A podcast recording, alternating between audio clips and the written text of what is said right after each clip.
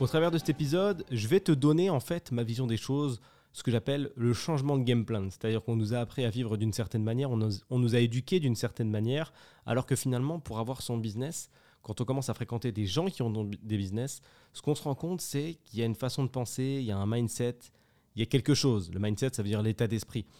Il y a vraiment une différence entre les gens qui sont dans l'entrepreneuriat et qui créent des business et ceux qui n'y sont pas. Et on s'en rend compte assez rapidement.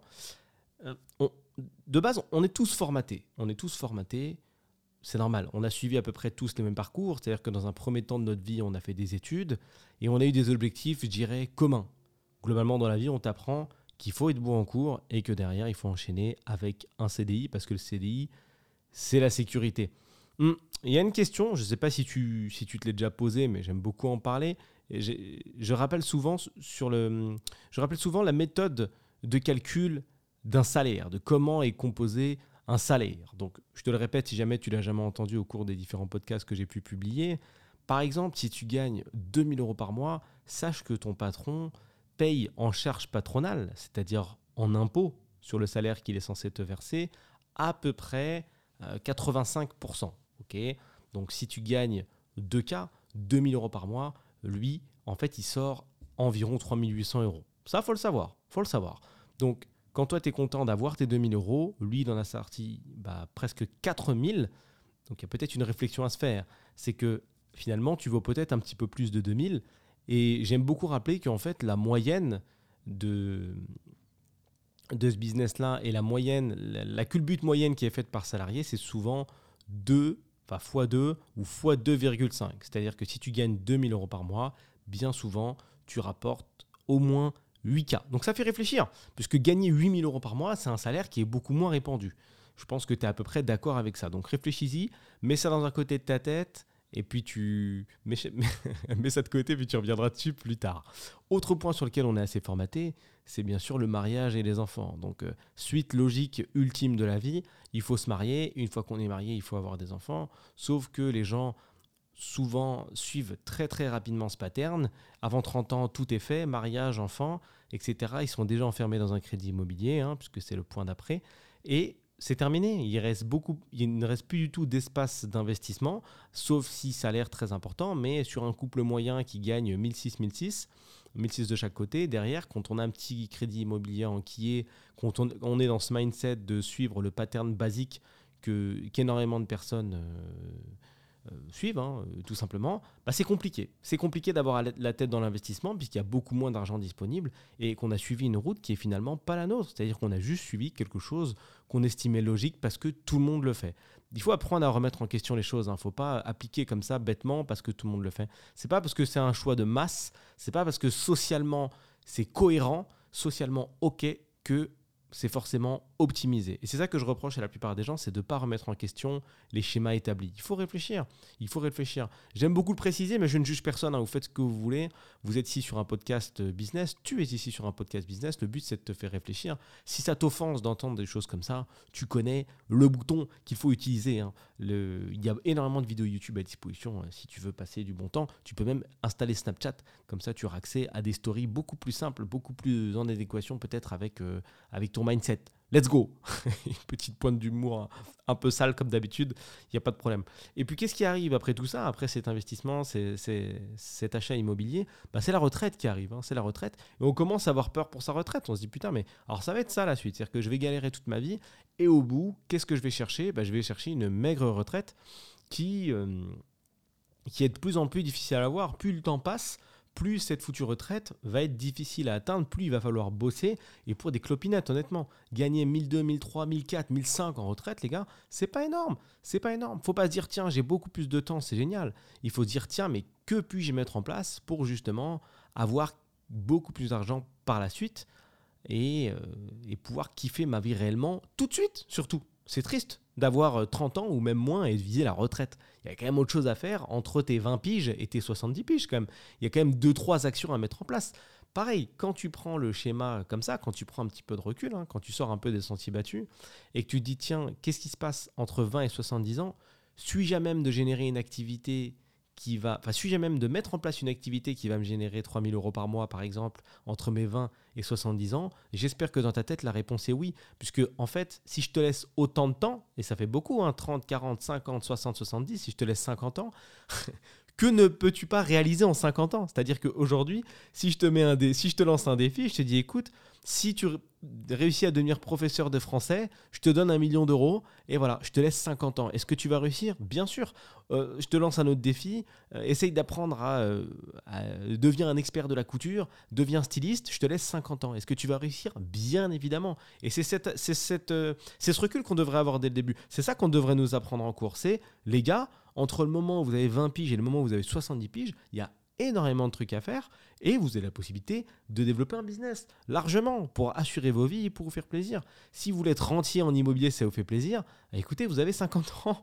Qui, qui, qui se loupe? Qui se loupe en 50 ans? À moins d'être flemmard ou de pas du tout s'informer sur la question, personne se loupe. Surtout que l'accès à la connaissance, là, est, juste infini. Il y a, qu'à se baisser, comme on dit. Il y, a, des connaissances partout, des livres, des vidéos, des e-books, des podcasts.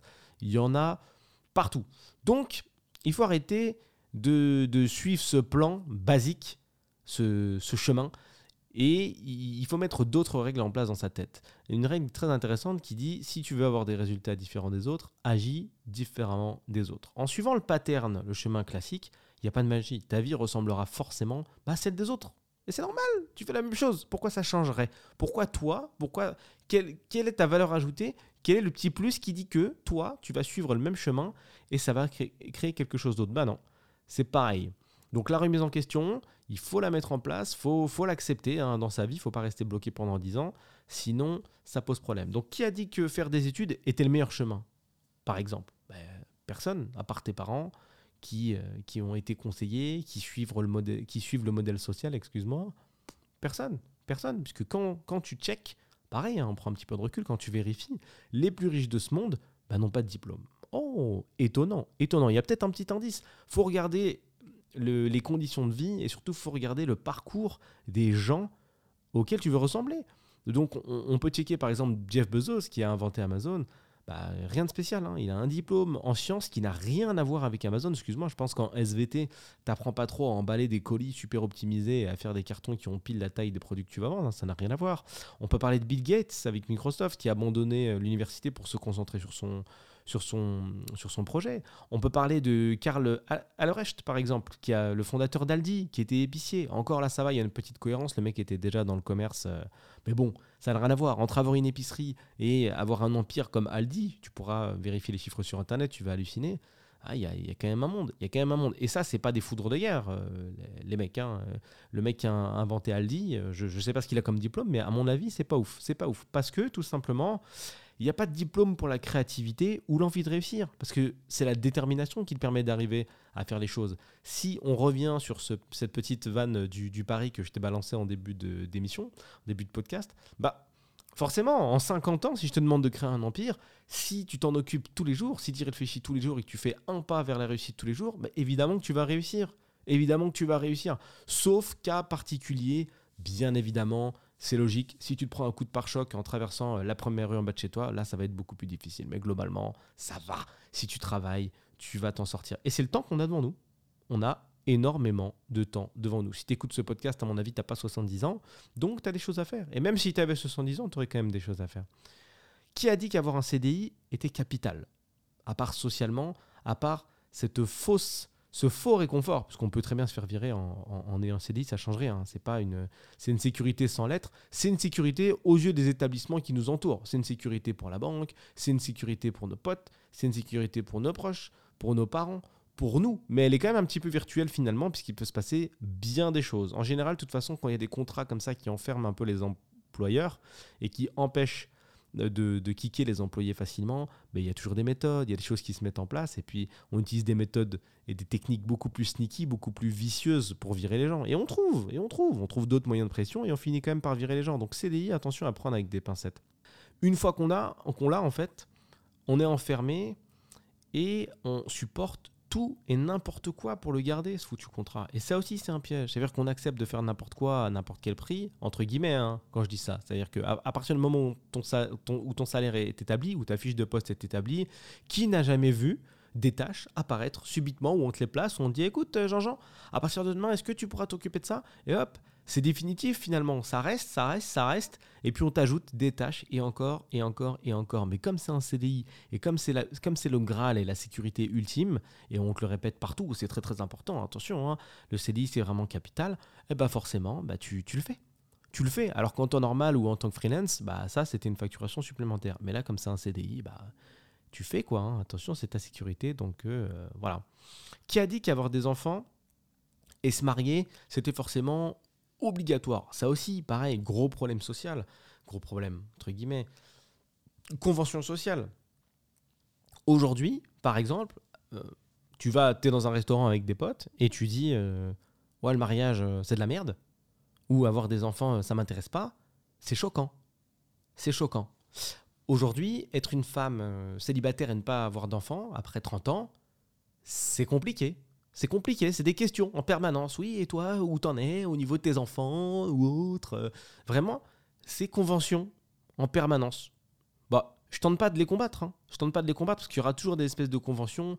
Il y aura toujours ce, cette inertie sociale. Ça, on pourra jamais, on pourra jamais euh, reformater les gens dans l'autre sens. On pourra jamais leur apprendre que il faut pas suivre bêtement les choses. Mais encore une fois, c'est un point sur lequel il faut se questionner. C'est demain, si tu veux te marier, est-ce que tu le fais pour toi ou est-ce que tu le fais parce que socialement, il y a une cohérence?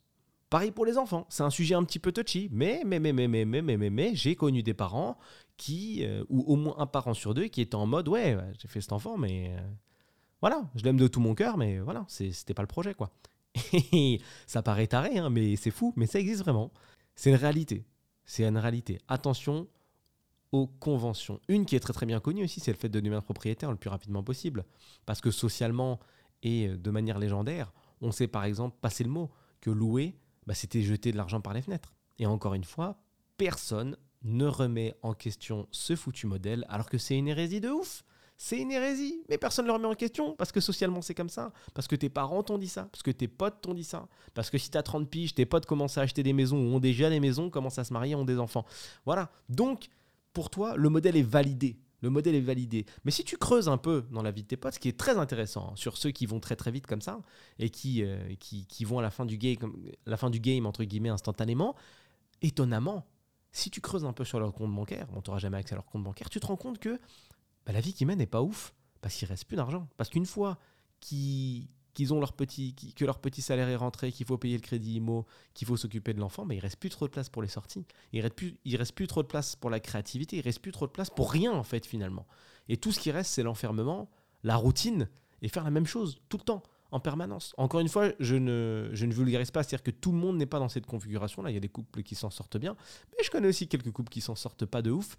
Et finalement, leur vie, bah, elle est même pas cool en fait elle est même pas cool. Ok, elle est rattrapée parce qu'il y a un enfant et que c'est du bonheur, etc. etc. Euh, voilà, super, super. Mais vous, les gars, à quel moment vous prenez le, temps d'exister? À quel moment vous réalisez vos rêves en fait? C'est ça le truc. C'est ça le truc. Et à terme, disons 10 piges plus tard, ça fait des parents aigris parce qu'il y en a un des deux qui ne peut pas réaliser ses rêves, s'il y en a un qui est super ambitieux, et c'est chaud.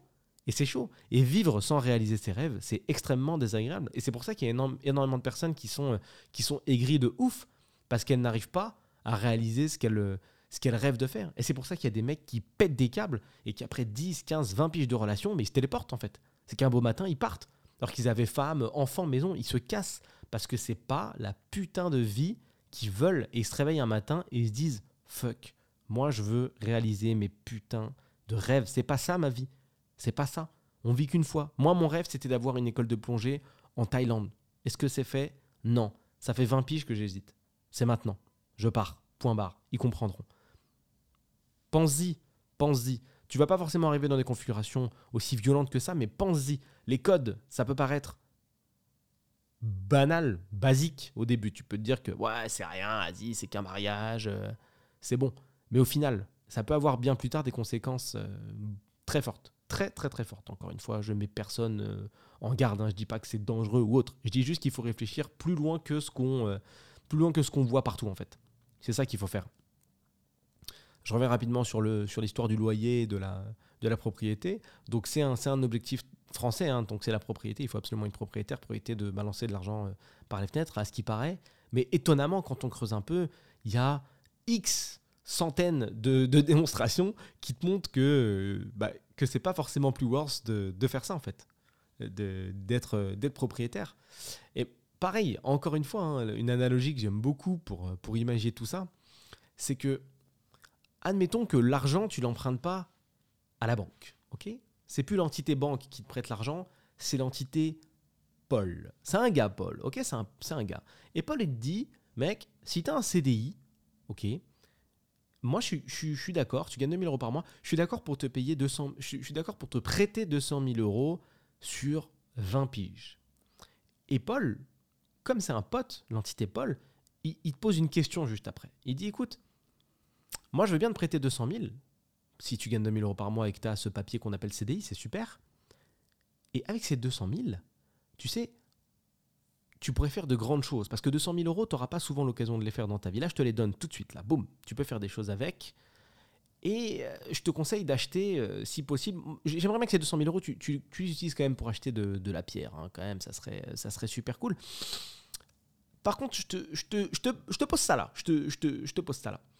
Là, aujourd'hui, je te donne 200 000. Avec ces 200 000, tu as la possibilité d'acheter donc de la pierre, comme je viens de te le dire, soit tu peux dormir, entre guillemets, dans ces 200 000 ou sur ces 200 000. C'est-à-dire que tu achètes de la pierre, tu dors dedans et euh, potentiellement, bah, au moment de revendre ta maison, si un jour tu la revends dans 15, 20, 30 ans, bah, tu gagneras un peu de sous. Ou sinon, ce que tu peux faire, ce que je te conseille de faire, c'est voir les types d'investissements que tu peux faire avec ces 200 000, justement pour te générer de la trésorerie de manière mensuelle. ok? Essaye de réfléchir à ça, il y a peut-être un move à faire. Je te mets aussi un autre truc quand même devant les yeux, je te, le précise. Tu vois, tu me parlais d'acheter une maison. Ok, c'est un rêve, euh, bon, voilà. Euh, donc tu prends ces 200 000, tu achètes ta maison, tu dors dedans, euh, c'est super, mais il y a une autre configuration. Est-ce que tu sais que si tu arrives à acheter un bien, que ce soit une maison, un appartement ou autre, que tu fais quelques travaux, tu t'arrêtes, tu t'assures pour faire tenir tout ça dans tes 200 000, et qu'après tu revends cette maison, dans la mesure où c'est ton premier achat immobilier et que tu n'es pas propriétaire de ta résidence, enfin que tu es propriétaire de ta résidence principale, que tu n'as qu'une maison finalement, hein, celle que tu vas acheter, si tu vends cette résidence principale, tu sais que tu gagneras de l'argent. Donc il y a peut-être intérêt, je ne sais pas, essayer de creuser à acheter quelque chose que tu peux peut-être retaper, Hein, tu fais quelques travaux dedans et puis tu revends ça au prix du marché. Et ce qui est cool, c'est que tu ne seras pas imposé en fait sur la plus-value que tu vas faire, sur l'argent que tu vas gagner. Donc je te pose ça là, je te mets ces petits 200 000 et vas-y réfléchis. Voilà. Donc là, s'il y avait une approche comme ça, tu réfléchirais différemment. Et au lieu de chercher une maison dans laquelle tu vas t'enfermer pour toute ta vie, mais tu te dirais mais attends, mais je vais acheter un truc délabré, je vais essayer de le retaper, faire quelques travaux et le vendre plus cher. Et ce qui est cool, c'est que le beurre que je vais faire avec ces 200 000 là, eh ben, je pourrais utiliser pour faire autre chose. Et ce qui paraît logique, ce qui paraît logique en soi, parce que avec 200 000 euros, il est beaucoup plus facile de faire 10 000 euros qu'avec 2 000 euros par mois. Mais oui, tout simplement. Donc, il y a encore une fois un axe. Il y a quelque chose à réfléchir, il y a un truc à faire. Il y a un truc à faire sur ça. Et souvent, souvent, c'est euh, laissé de côté. C'est laissé de côté, il n'y a pas de réflexion, on applique bêtement les modèles et on ne sait pas trop ce qui se passe. C'est très dommage. Je te refais quand même un petit crochet sur la retraite pour en terminer avec cet épisode-là. Hum, tu trimes 50 ans donc pour gagner 1400 euros par mois. Et entre, entre les deux, il n'y a pas de fun. souvent, on oublie, on oublie le fun qu'il y a entre les deux. C'est pareil, ça touche aussi les gens qui font de l'IMO et qui achètent et qui disent Ouais, mais regarde, dans 30 ans, j'ai une maison. Ok. Moi, je vais conclure avec ça c'est au milieu, tu as une vie quand même. Et qu'est-ce que tu fais là? Qu'est-ce que tu fais? Si tu veux acheter une voiture super cool de sport, c'est maintenant ou c'est dans 30 ans que tu vas la kiffer? Si tu veux faire des trucs euh, super stylés, faire des voyages de ouf, c'est maintenant ou c'est dans 40 ans que tu veux les faire? Réfléchis, essaie de développer des choses. Essaye de ne pas t'enfermer dans un crédit immobilier compliqué. Essaye de voir si, avec l'argent que tu arrives à mettre de côté, tu peux tenter des choses, créer des choses, développer des choses.